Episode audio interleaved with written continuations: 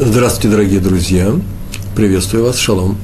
У нас сегодня очередной урок из нашего цикла «Еврейское поведение». Вот тут написано на экране урок 77, я даже не нашу 77. Сегодняшнее название «Истинный хесед». Хесед – милосердие, да, мы знаем с вами. Так сегодня не просто милосердие, а именно истинное. Э, и обратили внимание здесь, перед уроком нашей техники, что в прошлый раз у нас был такой урок хесед. Так вот, знаете, сегодня истинный хесед. Э, тема нашего сегодняшнего урока объявлена. Мы учим истинный хесед из недельного раздела книги Берешит, который называется Хаей Сара. Так начинается наш раздел с того, что Авраам пришел э, к племя хетов, хитийцев, да, э, купить у них какой-то участок для того, чтобы похоронить, похоронить э, умершую Сару, свою жену написано в книге Берешит, 23 глава, 10 стих, там так написано про людей, которые э, хитийцев из народа Хета, что Эфрон, про Эфрон так написано в 10 стихе, что он сидел перед всеми, кто входил в ворота его города. Э, речь идет о Хевроне.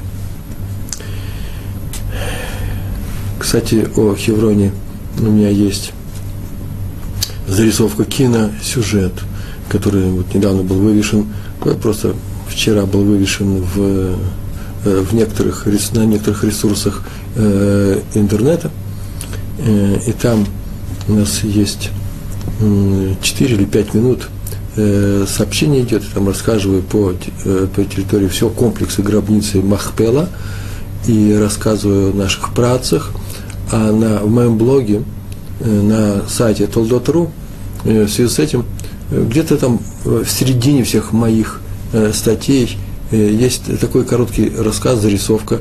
Мне кажется, что она, она сделана с юмором, но это была правда. Э, называется «У входа в зал Ицхака». О том, как арабская составляющая, это владельцы всего этого комплекса не пустили меня на съемки моей группы же в зал Ицхака, в котором молятся арабы. Кстати, между прочим, я все это вывесил, и рассказ свой вывесил, э, пришли некоторые интересные отзывы. Один человек написал, как все-таки замечательно, что когда поделились так мирно э, евреи на своей территории, арабы на своей, а во время праздников арабских, например, их пускать наша территория, а во время еврейских праздников мы молимся э, в тот соответствующий день или несколько дней на их территории, то есть на территории наших працев. И такое умиление произошло, и как здорово, мирно существует Э, забыли, наверное, люди о том, что мир существует, потому что э, евреи владеют этой землей, полиция еврейская. Э, было бы это арабская полиция или христианская, или где угодно, я не думаю, чтобы евреев впускали к арабам или к крестьянам, или их друг другу пускали бы. Просто так отметить, что все хотят к мирному существованию, но почему-то все это желание приводится, приводит, как правило, да, такое мое замечание, приводит к каким-то конфликтам евреи пускают, отдали полностью э, территорию еврейского храма. Э, я не, говорю, не хочу сказать, хорошо это сделали или плохо. Так или иначе, э, евреи владеют этой землей, и они не против того, чтобы э, другие люди э, справили свои религиозные э, оправления какие-то, делали какие-то свои вещи. Э, можно жить мирно, но э, и не то, что мы особый народ. Нет, просто у нас Тора особая. Нам Тора повелевает жить им таким образом. Потому что, наверное, многие годы галута, нашего, э, практика нашего растения э, выработал у нас именно вот это вот качество э, терпимого отношения э, к другим людям, не просто к другим людям, а даже в их религиозных проявлениях, хотя мы не со всеми религиями согласны. Смотрите, это очень важная вещь, это нужно знать, что все, что есть хорошего в нас, мы обязаны то, Торе, да? Так или иначе, в Хай Сара, Сара написано, что Ефрон, Ефрон сидел перед теми, кто входит в ворота его города, и вроде бы, э, что особенно здесь нам сообщается? Ну, входит и входит. Зачем это нужно было сказать? Э, надо было говорить, и Раша пишет, что все бросили в тот день работу и пришли на похороны Сары, в чем-то уж это большая заповедь э, для любого человека – любой национальности, а они не соблюдали, наверное, Тору эти люди. Ну да, правильно, они не соблюдали, но они сделали именно то, что в глазах Тора хорошо, и Тора э, это отметила. Сказав нам, вот так вы поступаете. Э, дальше написано, и похоронил Авраам Сару, свою жену, похоронил он ее.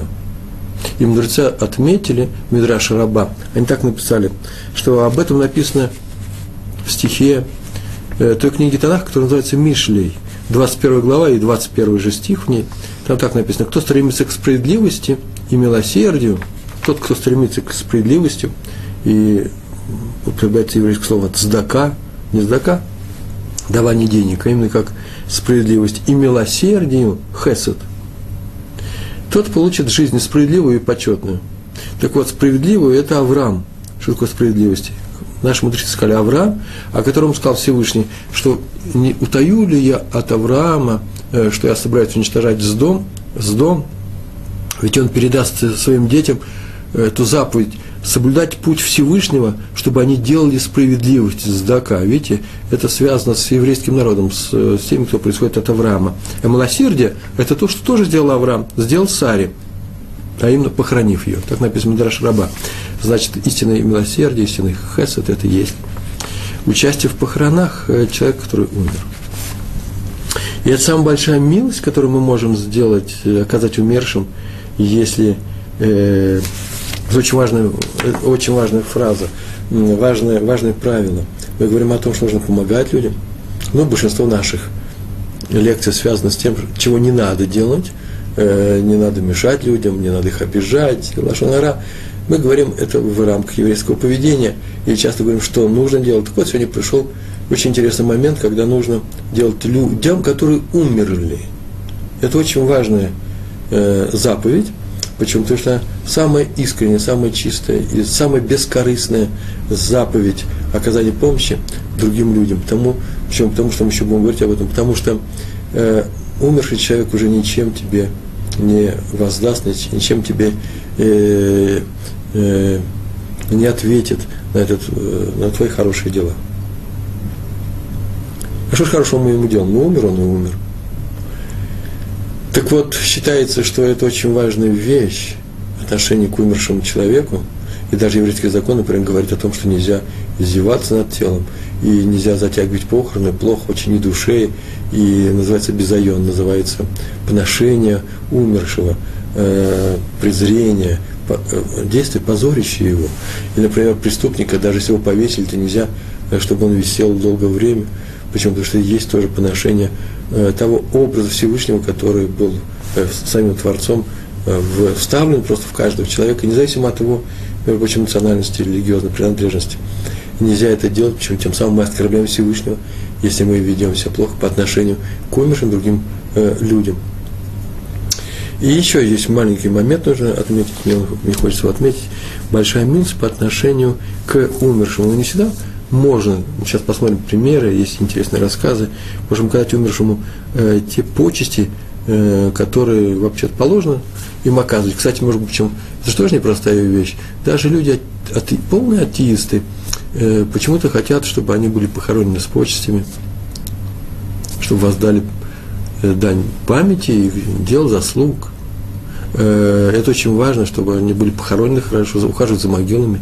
Я думаю, это не, атеиз, не, атеиз, э, не атовизм у атеистов, а это просто самое настоящее э, желание, стремление души. Они понимают, что с умершим именно так и нужно поступать, что человек э, со смертью не умирает, что он не исчезает. И поэтому это не просто память о нем, это необходимая вещь.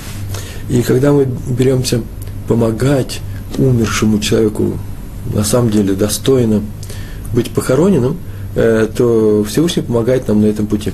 Вы помните, мы говорили в самом начале, в одних самых первых лекциях, а уж точно говорили в тех двух лекциях, которые называются «Основные положения», о том, что если человек идет, э, пусть будет трудным, но правильным путем, Всевышний помогает. А вот если он идет, пусть будет даже легким, трудным, неважно каким путем, который не хорош, Всевышний ему не, э, не, не мешает чтобы была такая несимметрия, чтобы была у нас свобода выбора.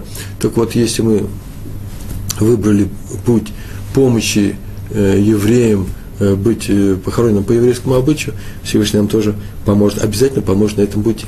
Эта вещь, вещь очень непростая, мы будем тоже говорить об этом, ведь похоронить человека нужны евреи на еврейском кладбище. Ну, это никакая небольшая особенность, и христиане по христианскому закону считается нужно необходимо христианина похоронить на христианском, мусульма, человека веру, верующего в, по мусульманскому обычаю, он должен быть похоронен на мусульманском кладбище. Это обычная вещь, расхожая. Другого нет. Э, так вот, Всевышний помогает даже в таких случаях, даже когда, в принципе, еврейского кладбища, оно не в каждом месте есть, не в каждом, не в каждом месте находится. Можно ли хранить еврея с, на, чужом, на чужой территории? Э, ну, а это отдельное, э, отдельное размышление и отдельная лекция. Э, от этого такой нельзя. Ну, а хранить где-то надо. Проблема, на самом деле, проблема возникает. Раф Арье Левин рассказывал э, рассказывал историю, она записана в книжках, в нескольких книгах э, э, о нем. А то, как он, такая история очень простая, как он шел мимо больницы ЗИВ. Я сейчас не знаю, осталась ли она сейчас на, площади, на улице Навиим, но такая известная, много, э, есть несколько историй про нее. Это было давно, может быть, даже очень давно. И там был зал для умерших, даже не зал для умерших, так называется, улам ли майтим. Я боюсь, что это просто зал, в котором Эспед говорили последние слова про умерших, это не просто морг этой больницы, откуда их увозили на кладбище, а кладбище было единственное, это было Арга Зайтим, это под Иерусалимом, южнее старого города, под Иерусалимом, это раньше был под Иерусалимом, сейчас это в Иерусалиме, э, масловая, масличная гора, масличная гора, Ара Зайтим, Зайтим это э, маслина, и там территория арабская, это было вся непросто, да и сейчас это непросто. И он зашел, там был, плакали люди, и он зашел, потому что было уже поздно, э, ближе к вечеру, и обнаружил, что там умер человек, э, и э, оплакивала его женщина, бедная женщина одна, и три девочки, больше никого не было. Ну, надо собрать людей было, и он спросил, там был какой-то еще один бедный человек, спросил, кто это такой, он сказал, это внук э, известного адмора, э, раби Элиашика из Лиды. Это в Европе было, в Восточной Европе. А семья сама живет из, в Хадере, и вот он умер в больнице, его привезли сюда, и он умер, вот осталась вдова и три дочки. И э, Хевра Кадиши – это э, такая организация, которая хоронит евреев э, в данном городе, в каждом городе, в каждой общине должна быть, в каждом городе достаточно одной Хевра Кадиши, которая знает э, все, всю ритуальную часть и берет на себя все заботы по платные вещи, какие-то деньги платят, но если человек бедный совсем, то его по, э, все равно Хевра Кадиш э, похоронит, и не надо будет даже платить деньги, так, по крайней мере, в большинстве общин мира и еврейских, еврейские общины берут на себя эту обязанность, а тем более в Израиле.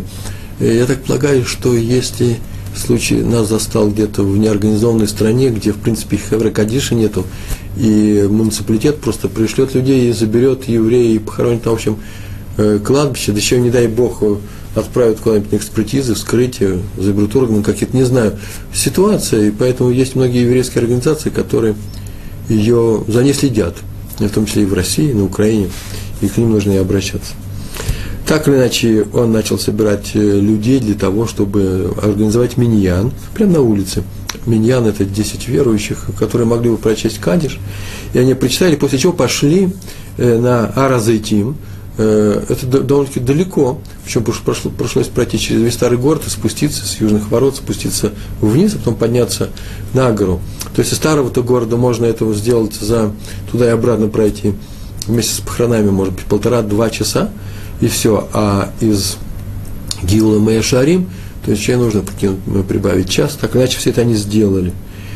И все взял на себя, и э, так все они организовали. Все знали, что Раф э, Ариэль Левин все это устроил. А через несколько месяцев он получил по почте письмо с, поздрав... Э, с приглашением на свадьбу. Одна из дочерей, этих трех дочерей, э, выходила замуж, и его пригласили э, на свадьбу. Не знаю, поехал он или не поехал, в этом рассказе это не описывается. Главное, что прошло еще примерно полгода, и э, к нему приехал молодой человек, э, который вот этот муж, э, жених, да, ну, молодой муж старшей дочери, он приехал по своим делам и общался с ним, и он очень понравился ему. Он сказал, что этот человек, Юрий Шамаем, богобоязненный, учит Тору, совершенно замечательный человек. А потом через два месяца мы позвонили из больницы, сказали, что это молодой человек вообще-то болезнь серьезная. Он приезжал сюда не просто так, он к врачам приезжал. И у него есть никого в Иерусалиме нет, и поэтому он оставил вот адрес, ваш, ваш телефон, не могли бы его навещать. Он говорит, с удовольствием, и будем молиться за его выздоровление. Так он и приходил в течение целого месяца к нему, его навещал. Но так получилась печальная история, что этот человек тоже умер. Молодой человек этот умер. И надо было его похоронить. И в это время начались очень серьезные, э, серьезные такие дела с арабами, которые, я не знаю, это было до 48 года или сразу после. Так иначе, до 48 года это было, почему? Потому что хранили там Арзайтим на Восточной горе. И э, вечером он умер, и надо было его похоронить, а бои шли с ними, было очень опасно. И э, Хевра Кадиша, которая взялась хоронить, это вот эта организация, которая хоронит евреев, и сказали, что нужно быстренько все это сделать, быстро на машине отвезут, быстро похоронят.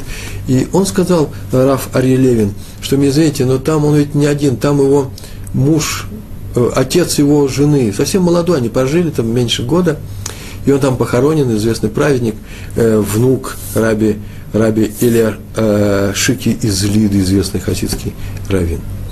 Э, Хевра Кадиш сказал, что не в наше время, Раф э, Ребаль Арье, не в наше опасное время, тут живым добраться туда и обратно, чтобы не было никаких инцидентов, поэтому уже вечереет, мы приезжаем туда, и мы не можем подводить нашу людей, это большая опасность. Хороним в первой же могиле, которая будет свободная, там хороним мы и возвращаемся. Рафарье сознался, потом сказал, что мне даже было стыдно, зачем я их попросил об этом. Действительно, рисковать собой, я же не буду говорить, рискуете люди для того, чтобы похоронить его рядом с тестем. Чтобы было приятно э, его вдове и матери приходить навещать их сразу в одном месте. Так иначе не поехали, и так оно и было. Уже вечером, уже ночь, при свете каких-то факелов, они первую же могилу э, откопали, прочитали все, что нужно, все, что положено, они сделали – и теперь нужно засыпали, и теперь нужно было положить большой камень, и на котором просто написать о том, что вот до установки нормальных, нормальной э, плиты могильной, нормального камня, надо было написать табличку о том, что здесь похоронен такой-то, такой-то, чтобы место было известно. Взяли они соседней могилы, на которой уже стоял э, надгробный памятник, остался только камни какие-то. Взяли большой камень оттуда, из этого развала, и положили здесь. И он, эти камни прочитал, о, это есть та могила того э, старого еврея, которого он хоронил, э, когда э, плакали только его жена и три дочери. Оказывается, его не надо было искать, он тут же рядом он и был. И Кан обратил внимание на это руководителей известных раввинов э, из Хавра Кадиша, и сказали, что первый раз в своей жизни они видят такое чудо. Вот что хотел э, Раф Левин, что нужно было сделать, то ему за его заслуги. Так Всевышний сделан, так распорядился, что так оно и получилось. Между прочим, отсюда можно учить многое. Э, это, это иллюстрация, это пример. Всякое случается в нашей жизни. Но иллюстрация на ту тему, что когда человек что-то хочет, праведного хочет, и хочет, и ведет себя правильно, то там на небе э, и делают именно так, как он хотел. Э, можно сказать так, что на небе всегда сделают так, как тебе, тебе наиболее лучшим образом подходит. А если ты еще и хотел то, что лучшим образом подходит, получается, твое желание совпало со желанием Всевышнего, и поэтому не помогает. Так мы узнаем праведников. Это так праведники себя ведут. У меня, между прочим, есть рассказ на эту тему. Я его недавно услышал от одного человека, таксиста, есть в Иерусалиме, не на тему умерших, но именно о том, как э, небо делает так, как захотел праведник. Э, встретил одного таксиста, и, наверное, по моей интонации – по моему, по моему выговору э, быстро, быстро определил, что, может, я сам сказал, что я из России. Он сказал, о, э, ты знал Рава Ицхака Зильбера, Зацаль, э, праведника. И я сказал, конечно, я у него даже учился. Одно время я сказал, что он умер, сказал историю про то, как вызвали его для того, чтобы отвезти Рава Ицхака Зильбера в Рамот – Давно это было, может быть, лет 10-20 назад, как это было, и на Бритмила. И он его взял, и они поехали, и Раф Исхак Зильбер рассказывал ему, э, они разговаривали. Он ему задал вопрос, ему рассказывал. И это было ужасно интересно. Он говорит, я, я просто время перестал следить за временем. И к нам подъехали, я сказал, какой рамот? Их четыре вообще, Алиф, Бейс, Гимл, Далит. Куда нужно? Он говорит, я и не помню. Мне сказали, не помню, я смеялся. Он говорит, вот ты заезжай сейчас, мы сейчас его найдем, спросим людей, фамилию-то я знаю. И они куда-то въехали, он въехал, я, еще, говорит, я удивился еще, интересный русский раф. Он что, какой-то безответственный человек, заезжай, куда въедешь, а дальше что будет? Там, наверное, люди ждут его, там бритмила, это значит, э, э Моэль, человек э, пришел уже, тот, кто делает бритмилу, гости ждут равина. Э, а он все говорит со мной, это ужасно интересно было, когда мы подъехали, и он сказал, ну вот уже пора уже и уходить, а где мы стоим-то? Он говорит, сейчас мы узнаем. Открывает дверь и просто спрашивает, вы не знаете, где есть Бритмила? Это большой, огромный район. Бритмила такого-то. Я говорю, да вот соседнее здание. Ну, чтобы подойти. Он вышел и пошел. И это было на моих глазах. Раф Исаак Зельбер сказал спасибо и пошел. А еще удивился, как так может быть? Как так это делается в этом мире, что для таких праведников все уже в готовом виде сделано? Так мы узнаем о том, что среди нас есть люди, желание которых не просто выполняется, а желание их выпол... оно параллельно, но оно есть желание небес, это одно и то же. Захоти то, что хочет Всевышний, и тогда он поможет э, осуществить твое желание. Ну, такая это отдельная история. А теперь возвращаемся к нашей заповеди. Про э, Рамбам написано, нет более важной заповеди из всех, которые существуют, и это заповедь, и именно одна из тех, которая называется «полюби ближнего, э, как самого себя». И именно любовь к тому человеку, это заповедь не просто же любить кого-то, носить, носить его в своем сердце, он я люблю его, как Ромео любит Джульетту. Нет, это делать правильные, хорошие дела. Вот мы сейчас сделали правильное, хорошее дело, хороним человека, он э, теперь уже не может сказать нам не спасибо, он не может попросить нас ни о чем. Мы просто в силу своего, э, своего желания помогать людям, даже умершим, делаем это. Отнести нужно, Рамбам пишет, похоронить его, все это великая заповедь. Вся входит также подготовить в законах, в законах о по, по гребении, кврот, да, в своей книге Рамбам пишет подготовить тело. Я знаю, что это такое, это очень тяжело, мы это делали в России, когда умер э, отец моей жены, и все пришлось это делать самому, и устраивать его, э, все это дело устраивать на в Малавке на кладбище, тоже стоило и больших денег. Надо было делать это быстро, потому что по еврейскому закону хоронить нужно как можно скорее. Почему? Потому что если затягивать с похоронами, это называется неуважение к умершему человеку. И устроить могилу в то же время входит.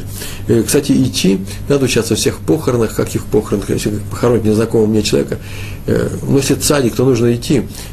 Ну, человек обязан сделать хотя бы четыре шага вместе со всеми в направлении этих похорон. Называется, он участвовал, выполнил большую заповедь.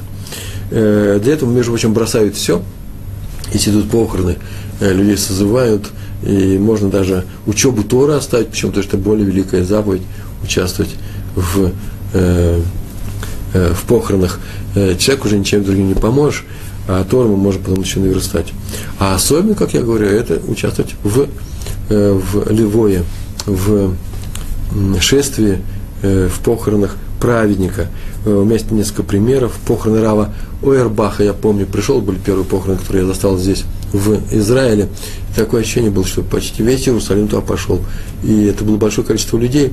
То очень долго еще обсуждали, что не знал до похорон э, Рава Ойербаха Израиль такого большого э, количества людей, участников – и приехали люди из, из, из, других, из других стран, приезжали, как-то они успели, из Бнебра, из Бнебрака много приехало народу, и говорили, что таких похорон не было, а тем более даже у тех людей, у руководителей государства, и эти похороны были, были во много раз больше, чем похороны, э, как же звали, а, Рабина, э, был такой политический деятель, э, в Израиле умер позже, что с ним там случилось, его хоронили, говорили, это были большие похороны, э, это были небольшие похороны по отношению к, к тому, что сделали мы во время похорон Рави, э, э, Раву Ирбаха. Кстати, я говорил о Раве Исхаке, Исхаке Зильбере, его тоже хранило очень большое количество людей. Я в это время, к сожалению, был в лет, это его хранили 9 ава, насколько я помню, я был в это время в Москве на одном из семинаров, вместе с женой, семинар был для семейных пар, и 9 ава мы провели в Ешиве, э, Турат Хаим под Москвой, и устроили, помню, телекон, телеконференцию, не телекон, телефонную, телефонную службу, и э, все время говорили, кто выступает, мы слышали голоса выступающих на, э, типа, митинга э, э, СПЭД, что они говорили там великие э, раввины того времени, и э, его ближайшие э, его ближайшие ученики и так далее. Все это мы, можно сказать, участвовали тоже в тех же самых похоронах, находясь в другом государстве. А теперь еще одна история про раби Хайма Хайкеля Милицкого. Милицкий, это известный науке раввин. История была непростая. Он ее сам рассказывал. Он был молодой, э, был, э, мобилизовали его на войну в России, это было в Восточной Европе. На Первая мировая война шла, русские дрались с, с немцами, его мобилизовали в русскую армию. И в бою, э, я уж не знаю, где так было, он был в окопах, в бою ранили одного еврея в голову, он тут же начал его перевязывать. И э, тот э, уже в агонии попросил его сделать только одно слово, только, пожалуйста, похорони меня на еврейском кладбище, был верующий еврей, только на еврейском кладбище, на другом, обещай мне. И он обещал, а все это происходит на территории э, западного, северо-западного края, да, там местечек полно было, он пообещал, и тот умер. И что теперь делать? Вот у него есть мертвое тело, можно бросить его, можно в городской, в городской, в общей могиле похоронить. Но он обещал, и поэтому, то он даже без обещания пошел бы хранить. Он был молодой, человек взвалил тело на плечи и пошел пешком в соседнее местечко, в соседнюю деревню, даже не знал, еврейская она или не еврейская, прошел несколько километров, и так оказалось, что это еврейская, да еще и подошел со стороны еврейского кладбища, и он похоронил его. Все как мы сейчас только рассказывали э, о том, что Всевышний помогает тебе, если ты идешь, делаешь правильные вещи. И э, он его похоронил. Вообще шли бои в это время, было опасно. А самое главное, там было написано в книге вообще, тут вообще как казаки, ну вот, вот эти вот украинские банды э, ходили. Еще во время войны с немцами, это еще не были красные и белые, это просто местные бандиты э, убивали. Тем более идет еврей э, с, хотя и в форме царской Э, царской армии, равно было очень опасно. Ведь он же оставил позицию, он теперь под трибунал идет, его просто возьмут и расстреляют. Но делать было нечего. Он его похоронил, вернулся, и никто не заметил. Так получилось, что никто даже не заметил. Ну и он так счел, что он сделал хорошее дело, слава Богу. Но через несколько э, недель э, была большая кампания, атака немецкой армии, какие-то маневры были большие, и русская армия была продавлена – и как воится среди русской армии, они побежали на восток, и многих захватили в плен. И в плену оказался раби Хаим Хайкель Милецкий. Он оказался в плену. Немцы были тогда еще э, недоразвиты, они еще евреев не убивали. И я не знаю, увидали они, что он не, э, еврей или не увидали, так или иначе его взяли, вставили, взяли в плен, и э, ушла, э, линия фронта ушла далеко на восток – а пленных заставили работать, ему выпала задача пасти коней в каких-то лужайках. Э, э, э, на каком-то поле было. Кони были стреножены, а сам Раф Милицкий тоже был стреножен, то есть, а именно он веревка на ногах была, чтобы далеко не убежал.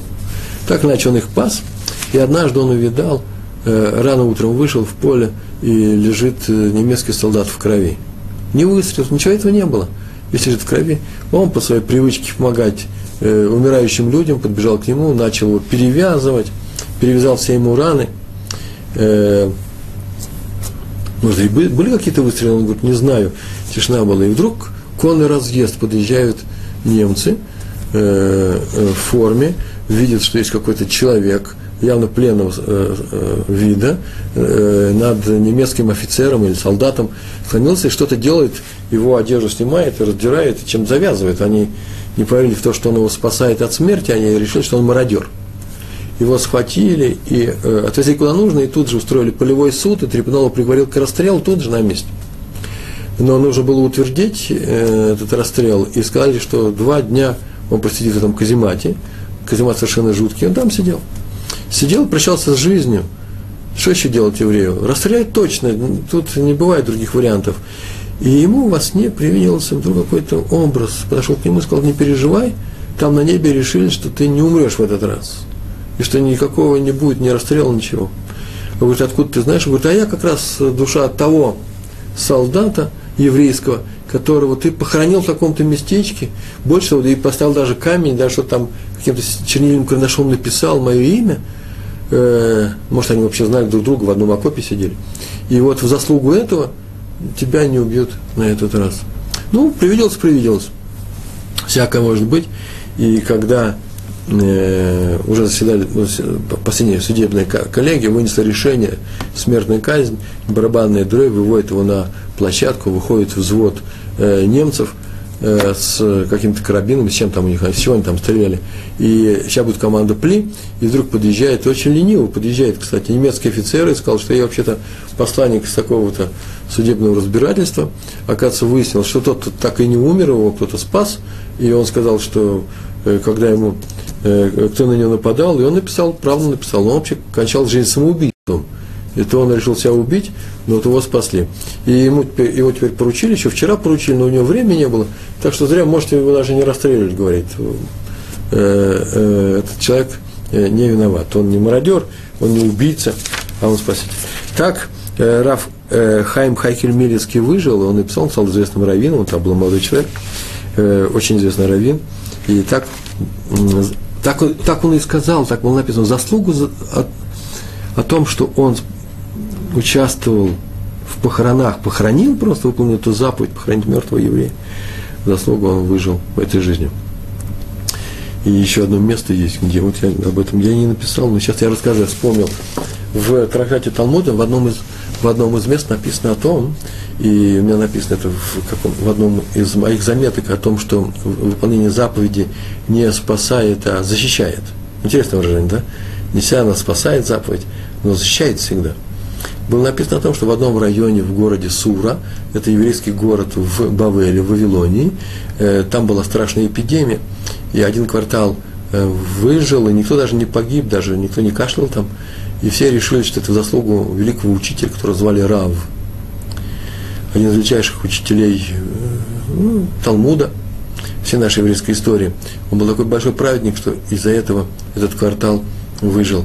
А потом было дано всем, так написано в Талмуде, было дано всем жителям этого квартала, еврейского квартала, узнать, что не в заслугу Рава, а в заслугу другого человека, очень скромного, даже не учителя никакого, и неизвестного человека, который каждое утро вставал и шел через дорогу и хранил тех мертвых, которые были в других районах, была повальная эпидемия. У него даже мотыги не было, он каждое утро одалживал мотыгу, шел, хранил, приходил сюда и э, тем самым выполнял такую заповедь. Вот в силу выполнения этой заповеди, в силу именно этого праведника, на одной этой праведности этого дела, э, был спасен целый район. Так было сказано об этом. Э, он был именно спасен в каком смысле защищен, то есть туда, туда не проникла зараза. Талмуд делает вывод отсюда, что выполнение заповеди, кстати, защищает. Но если бы зараза проникла туда, то там бы все равно погибли люди, и заслуги этого человека, который с мотыгой хранил всех умерших, не хватило бы. Раф остался бы живой, э, потому что этот великий человек был бы спасен по своим сил своих заслуг. Поэтому заслуг такого человека помогает, защищает этот район. Также заодно, это великая, великая заповедь. Важность заповеди похорон мы видим на примере э, похорона Якова, нашего праца, Авину Якова. В 50, 50 глава книги Берешит, 10 стих там написано, и про хор, э, похороны Якова, там было так написано, и дошла вся эта процессия, охранили его, вышли из Египта, и все знатные египтяне, очень много египтян шли вместе со всеми, посмотрите, там написано в 50 главе об этом, и дошли они до места, которое называется Гора Атада. Так написано. И плакали там великим плачем, и увидели жители вот этого канаанской земли, Канаана, этот траур в месте, которое называется Горна Атада. И сказали, о, великий траур египтян. Так написано в этом, в этом стихе. И мудрецы э, отметили, на раз есть такое место Атад? Дагоран Атад э, в мужском роде. Раз есть такое место? Атад, Атад – это простое растение, у него даже есть название какое-то, я не знаю, там придорожник какой-то, лопух, что-то такое совсем простецкое. Это такое растение, которое вообще не дает, даже в голодные годы, даже нельзя собрать. Есть некоторые растения, которые дают какие-то семена, которые можно хоть как-то сварить. А тут вообще ничего. Горн – это ток, то место, где молотят. И атад к горну никак не относится. Что же такое? О чем это сказано? А, сказано э, это в Берешит Раба, в книгах Мидраши, сказано о том, извините, что вообще-то этот народ, как все канадские народы, был как сорняк брошен, а их должны были э, истребить во времена, э, в дни Ашуабинуна, как сорняки. А вот э, про него отмечено, что вот эти вот люди в этом месте, в окружении Нет, они не будут истреблены в какую-то в силу каких-то заслуг. Спрашивают, а что за заслуга? И отвечает Брешит Раба, как же? Вот они сказали, плач великий, траур великий у египтян. Много египтян вышло, а еще и с евреями еще не были знакомы. И они присоединились к этой траурной э, э, процессии, и присоединились, и тоже отметили траур. И в силу этого они были спасены как народ, они не были уничтожены. Во времена захвата Иошуа Бину евреями э, под руководством Иошуа Бину э, страны Канаан. А что они сделали? Кстати, как они участвовали в этом?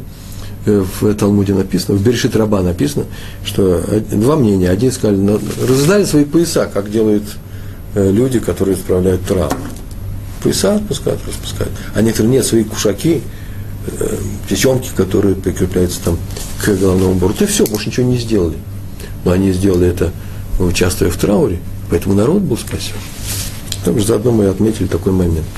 Третья история о том, как про раби Йосифа Хайма Зоненфельда, главный раввин Иерусалима, он в это время был еще и начальник Насида, начальник э, вот этой группы Хевра Кадиша – он всегда участвовал сам, уже будучи старым человеком, участвовал в похоронах, если хоронили человека Торы, э, Талмит Хахам называется, да, или студент Ешивы, Кололя, или известного человека, который посвятил себя изучению Торы. Он всегда участвовал, несмотря на это, а ходили тогда, мне извините, уж точно, только Гарга Зайтим, и, и жили все евреи в старом городе. Только-только появился, э, с, ну, не только-только, было еще немного кварталов за пределами города – и э, однажды умер один еврей, тоже из людей, соблюдающих Тору. Это был накануне седьмого дня Песах. Песах, да, вы знаете, неделю, вот седьмой день был Песах. И после обеда, накануне, вышли из города и пошли на Арзе Зайтим. Это близко, как мы говорим, требуется, требуется два часа, и нужно было успеть, нужно было быстро пройти туда. И вдруг видно, приближается по дороге снизу, с севера, я бы сказал, как я вижу так топографию всего этого места, приближается большая колонна арабов – и вспомнили, что сейчас начинается арабский праздник, совпал с арабским праздником, который называется Набимуса. Я не знаю, что такое Набимуса, не знаю, так было написано, праздник Набимуса. И они по дороге шли, почему-то это нужно было идти куда-то, э, шли, три большущая огромная колонна арабов, три тысячи человек, не меньше, э, а во главе с каким-то шейхом. Поскольку дорога все-таки не очень широкая была, получалось, что вообще-то эта демонстрация, эта процессия будет идти долго и через них так не пройдешь э, с, э, э, с мертвым телом. И поэтому сказали, что это очень опасно для всех вообще арабов лучше в это время не трогать, и нужно быстро добежать до, до Бет-Кворота, до кладбища, похоронить и быстро вернуться обратно. Поэтому всех стариков, всех оставляют, только молодые пойдут, и Равдон Фельд сказал, я тоже пойду с вами. Он был уже пожилой человек, мы сказали, что без него управиться, он сказал, без меня вы не управитесь. И они побежали, и он побежал вместе со всеми и подбежали к кладбищу, уже видят, пройти на кладбище можно, а обратно уже никуда не вернуться, и они собираются подняться на кладбище, похоронить его, не успеют до праздника, до начала. Вечером сейчас начинается праздник, седьмой день Песах. Рав Зоненфельд вскочил, как молодой человек, вскочил на каменную ограду, отделяющую вот эту э, дорогу от кладбища, и начал махать рука, руками арабам, приближающимся. Те остановились, подбежали к нему какие-то люди, и пришел посыльный от этого шейха, и он сказал, чтобы они проходили очень быстро. Пройдите, пожалуйста, очень быстро, потому что у вас праздник и у нас праздник нам нельзя опаздывать. Но тот пошел к шейху передал странную просьбу евреев, которые просят очень быстро пройти мимо этого участка, э, на этом участке. Э, а шейх ему передал, мы тебя знаем, мы тебя уважаем, мы выполним. И Рав Зонфельда знали. И когда они быстро поднялись на кладбище и похоронились, спустились, все, огромная трехтысячная толпа арабов быстро прошла, еще оглядывались, проходили. И так они успели, чудом, как написано было, чудом мы успели к празднику э, к празднику. Так заодно, как себя нужно вести, раввин, для того, чтобы уважали даже араба, а отношения с ними все были очень, очень непростые, и они выполнили эту просьбу. И как Всевышний помог им также выполнить заповедь похоронить э, умершего. Это одна, повторяю, одна из самых чистых заповедей, которые мы имеем э, из всех заповедей Торы. Она максимально бескорыстная, потому что мертвый на уже ничем не воздаст. Ну, кто-то скажет, ну как же не воздаст? Мертвый не воздаст, а родственники это его воздадут, поэтому нужно участвовать, например, ну, уважаемого человека и так далее, потому что они будут испытывать там чувство благодарности. Но это не совсем так. Дело в том, что еврейский похорон именно у евреев, э, именно у евреев похороны обставлены самым скромным образом, и участие у них не участие никак не зависит от статуса людей, которых, которых хоронят – Э, ну, кроме их праведности, может просто по количеству народа, э, мудрецы постановили, что все похороны будут организовываться за счет общины. И вот эти похороны организуют специальные группы людей, которые именно этим, это их профессия, получают деньги от общины, а не от тех, кого хоронят. Называется Хевра Кадиш. Хевра Кадиш – это Хевра – это группа людей, Кадиша – святая, святая такая, Кадиша. Чтобы бедных не хоронили хуже, чем богатых чтобы вся был минин, чтобы был, были выполнены все условия. И даже на, э, так вот с тех пор это и ведется, и даже можно поставить памятник побогаче, конечно, но это не будет сильно выделять на кладбище, потому что на кладбище все равны. И, и большого такого, как бы сказать, нескромного э, сооружения памятников, ну, иногда можно встретить, но очень редко. На еврейском кладбище это очень мало. И еще у нас несколько законов, можно сказать, наверное, у нас не делают э, праздника из похорон – Э, не пьют на поминках, они вообще не устраивают все это безобразие. Не устраивают на кладбище красивый парк. Не это устраивают. Не сажают цветы, в частности. Не рассаживают там цветы. Это не место э, для э, украшений. У нас очень скромное кладбище. Один из еврейских писателей, нет, из европейских, не еврей, не еврей, отметил, что был он. Вы знаете, кто это написал? Это написал человек по фамилию есть такой писатель, да, Кунин. Мне о нем сообщили, показали это место. Он был в Иерусалиме, э, был, так он написал, был на каком-то кладбище, и написал, что торжественность пребывания вдруг, вдруг сообщил такую мысль, что здесь люди как будто бы временно лежат – все ждут, когда будет объявлено, что нужно вставать, тхиатамитим, да, вставать из мертвых. Поэтому вот временное пребывание здесь, это было отмечено русским писателем. А, видите, он отметил эту скромность пребывания, временность даже этого пребывания. Ничего вечного нет, кладбище тоже не вечное. Э, между прочим, к мертвым и относится по-особому. Э, вы заметили, что можно такое, некоторые отмечают это, можно каким-то образом относиться сложно, комплекс отношений к любому человеку, пока он живет, но когда он умирает, к нему уже нет никаких внутренних претензий. Ну, если он не был большой, ну, э, большой, э, как сказать, отрицательной величиной или большим политическим деятелем. А так вот э, люди э, склонны уже и простить другого человека. Все становится намного лучше. После того, как умирают, хорошо бы нам относиться друг к другу. Э, до смерти хорошо бы относиться, э, а не после смерти. Смерть примиряет нас друг к другу. Еще, вообще-то у мертвых, э, у римлян сказано, о, мертв, о мертвом или хорошо, или ничего, или никак. То есть они плохо не говорят. Плохо нельзя говорить. Или уж молчи, или говори только хорошие слова.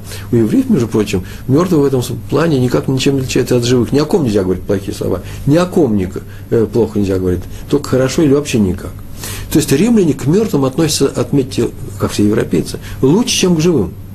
Про живого можно. Получается, из этой поговорки, да, следует, что можно о нем говорить плохо, а о мертвом нельзя. У евреев ко всем одинаково надо хорошо относиться. Между прочим, видите, по поговорке по поводу э, мертвых мы можем сказать, как люди относятся к живым. Еще одна история про раби Ихискеля Авраамского.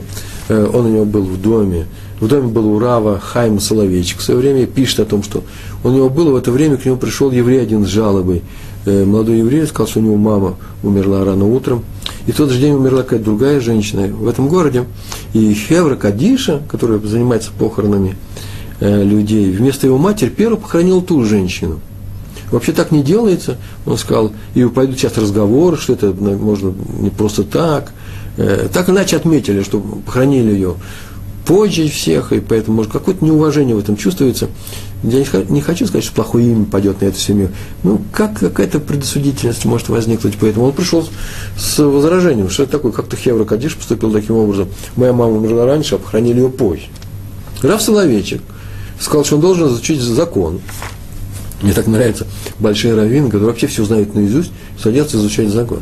Он решил изучить закон, взял Рамбама, Шульхана Рух, Рамбама, главным образом – и начал читать, и вот прям при Раве Хескеле Аврамском, и читал очень подробно это, и потом прочитал, сказал, что он очень строго поговорит с Хеврой Кадиша, что он ему скажет, и как скажет, это уже не ваше дело, молодой человек, и это вас уже никак не касается, то есть вы свободны, все будет в порядке.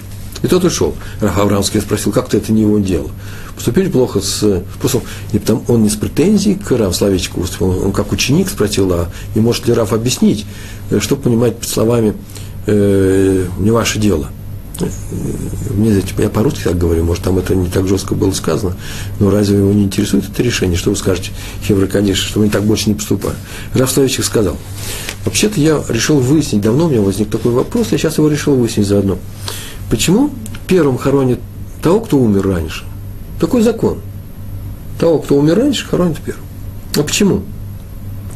Или, и, или, или в силу уважения к умершему, к этому человеку, в силу некоторого уважения, этого схуд.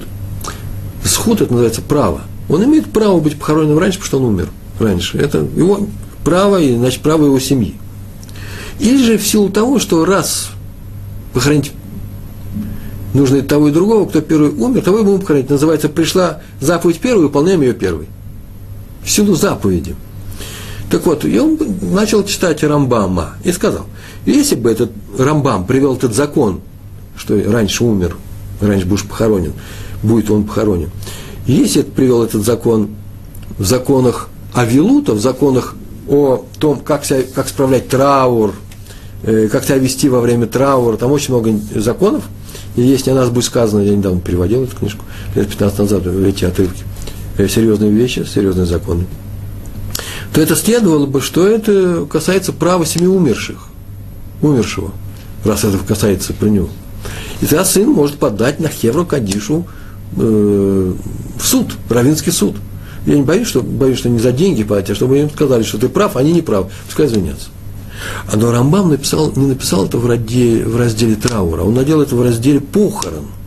А раз так, то отсюда следует, что это просто не что иное, как заповедь. Старайся сразу выполнить заповедь, когда приходят твои руки. А поэтому она ни, они никак не нарушили достоинство этой женщины, достоинство этой семьи, и никаких требований э, к ним э, со стороны семьи быть не может. Они просто свои дела не сделали.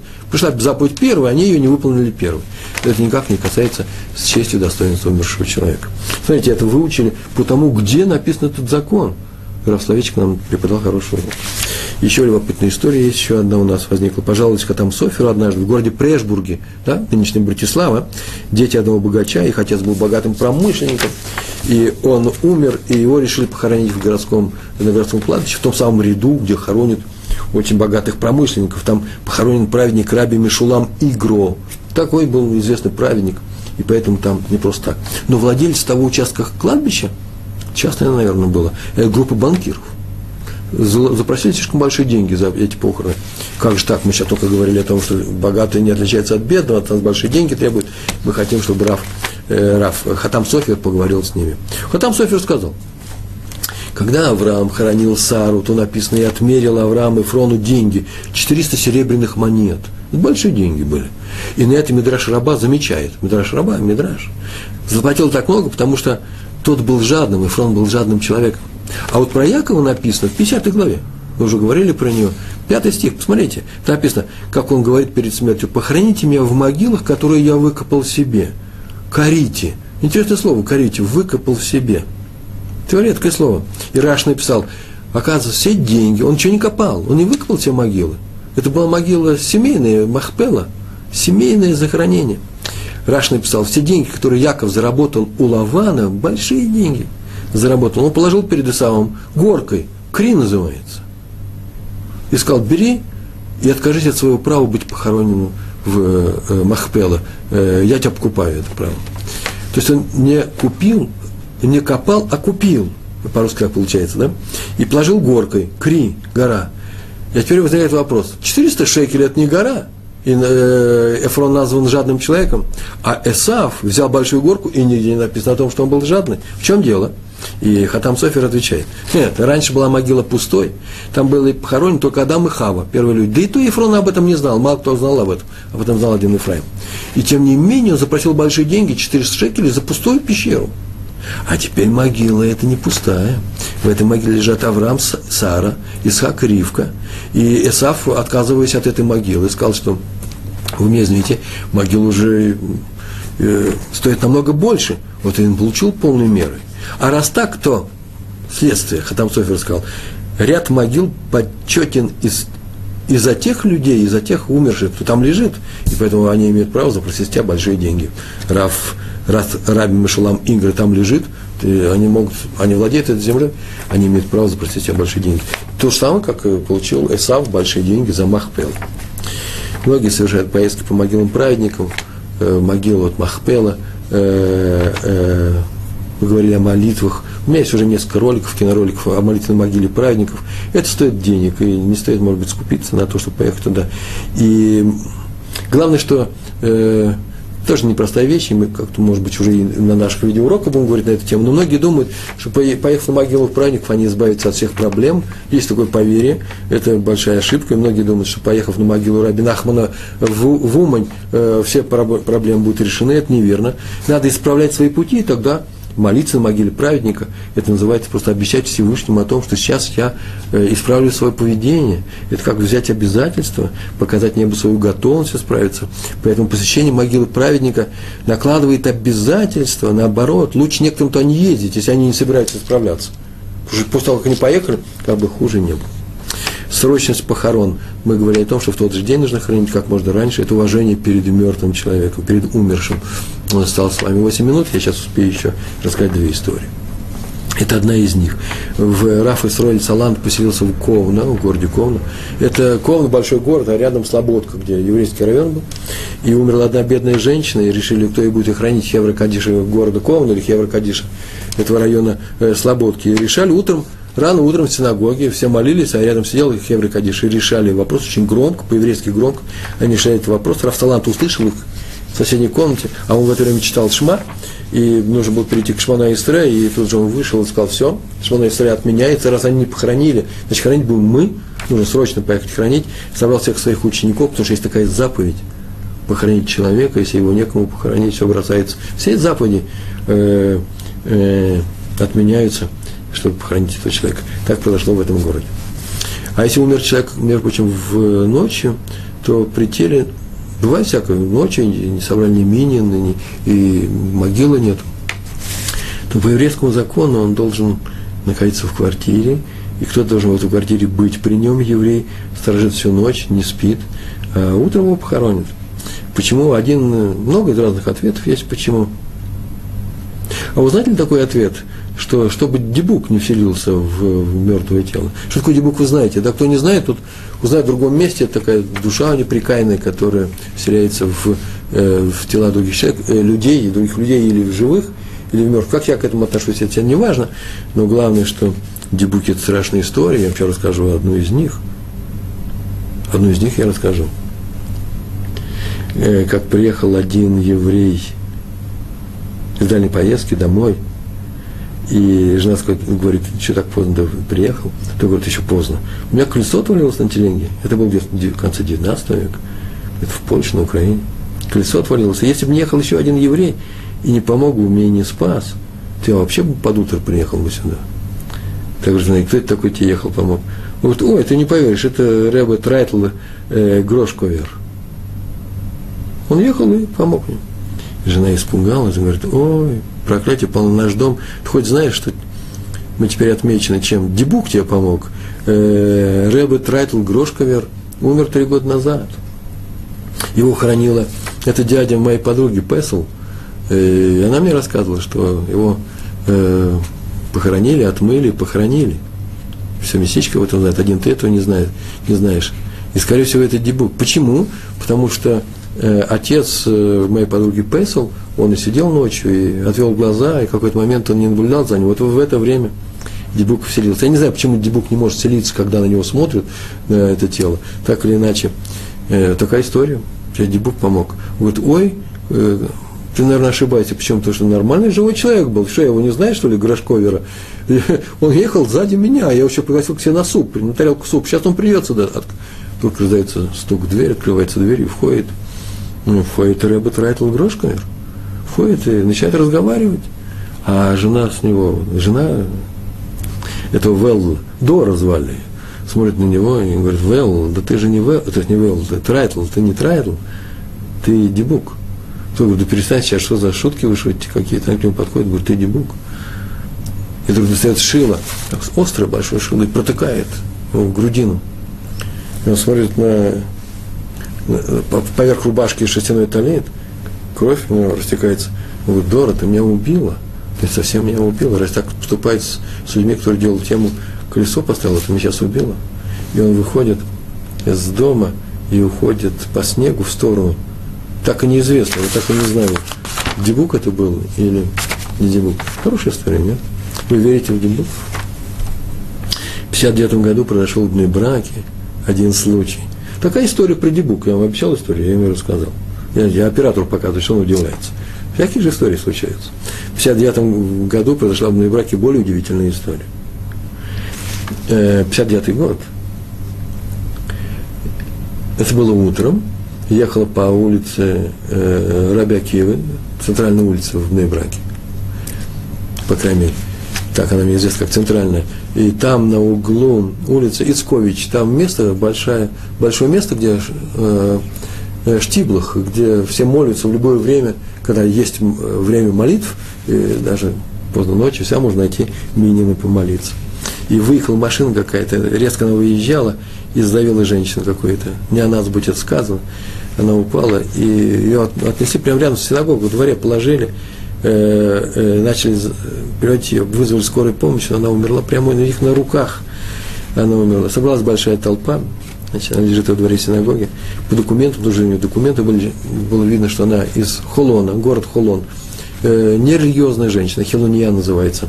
Э, город Холон такой же. И что делают новые браки, непонятно, теперь не об этом говорите, что с ней нужно делать. Вызвали полицию, приехала полиция, и э, приехали с врачами, установили тут же э, смерть, и сказали, что повезут ее на вскрытие. Как только люди услышали, что вскрытие, в религиозном мире об этом говорить нельзя. Сейчас есть закон, что запрещается вскрытие умершего, мертвого тела, если нет на то согласия семьи. По еврейским законам нельзя ничего делать, это тоже жуткий позор, жуткое плохое поведение по отношению к умершему человеку, если э, резать его и так далее, не целым его положить, даже надрезанным, не дай Бог. По еврейскому закону запрещается, а тогда такого закона не было. Там был закон страны, что после таких историй нужно было делать скрытие. И евреи кричат, нет, мы ее не отдадим. Полиция кричит, мы выполняем закон. Кое-как полицию вытеснили со, э, двора, закрылись там. Э, по всему району Э, шум, крик раздается, вот тут умер человек, и полиция хочет отвезти ее в, с врачами в больницу, там надрезать ее, бегут люди. Так получилось, днем было много людей, собралось, по-моему, там никак не меньше тысячи людей. Э, полиция приступает к штурму, им нужно у этих мракобесов отнять это тело и отвезти по еврейскому закону э, куда нужно, для того, чтобы сделать вскрытие. И Равин обращается в управление полиции, ни в какую, у нас есть закон свой, э, связались с Холоном, мол, а что там-то делается. Сообщили, что вообще-то она приехала из Польши лет 10 назад, у нее нет ни родственников, ни знакомых, ни родителей, никого вообще нет. Единственная женщина, это она одна живет, скромная, бедная женщина. Поехал почему-то в Нейбрак. Ну и решили похоронить в Нейбрак, но не отдавать полиции, будь что будет. Э, полиция собирает большие силы, э, из всего города тоже тянутся евреи, и сейчас вообще будет какое-то кровопролитие. И вдруг полиция раз и отступает. На ровном месте вдруг команда такая отступает, делать что хотите и уезжают. Решив похоронить его в Нейбраке. По закону она должна быть похоронена в том месте, где она живет. Ну, почему-то оставили в Нейбрак. А тут же десятки тысяч людей собираются. И эта толпа привлекает другую толпу, что сейчас будем хоронить женщину, хила не я, а что случилось? Почему такое, такая большая почесть? Собирается чуть ли не весь город. И Эфсет, эспет, эспет делают, эспет, и читают разные слова. Понятно, мало кто ее знает, говорит о том, что простой бедный человек, и что он должен быть похоронен э, по-человечески, на идиш говорят. И многие э, Тилем читают, тут же Тилем читают, и многие говорят, что берут на себя читать, учить законы Мишны, Мишна, э, главы, э, э, главы устной Торы, так положено в нашем народе и идет эта огромная толпа по улицам Небрака, десятки тысяч человек, и никто не понимает, что случилось. Почему Всевышний, все понимают, что так получилось, но почему небо распорядилось сделать такие похороны. Все удивляются, потому что так в стране еще никогда никого не хоронили. И Таилим читается за да, Илуи Нашама, за ее душу. Э, много Таилим, и это высокая честь, огромная честь. И только через несколько дней выяснилось, э, что когда начали искать знакомых этой женщины, такие великие похороны по стране прошли, в ней браке, кто он такая, выяснили, как фамилия, имя. И пришел один человек и сказал, кто он такой, его тут же вызвали на радио, и по всей стране он рассказал, что он был с ней в Польше, в одном гетто они были во время войны. Выжили чудом. А женщина это уже в этом гетто отличалась тем, что она, несмотря на все трудности, жили, умирали, мертвых было много, она просто ходила и хоронила людей. Она в каком-то участке, нашла этот участок, ходила по домам, на улице подбирала и хранила. Тысячи людей она похоронила своими руками, будучи просто бедной, э, слабой женщиной. И вот заслугу этого – как, как выяснилось задним числом, э, были такие похороны в 59 году, произошли в браки. Это называется мера за мера. Э, э, мера за мера, меда кенегат меда. Ну, все, что мы сегодня с вами прошли, хранить нужно еврейском кладбище, такого закона, другого нет у нас закона если нет, нет такой возможности, нужно выделить на кладбище участок, отградить его, чтобы это было э, э, нашим еврейским участком, чтобы Всевышний был с нами, чтобы мы жили с вами э, много лет, чтобы наши дети э, жили, и никто из нас не болел. Мы будем выполнять заповеди, э, чтобы наш народ жил все время. Большое спасибо, всего хорошего. Шалом, шалом.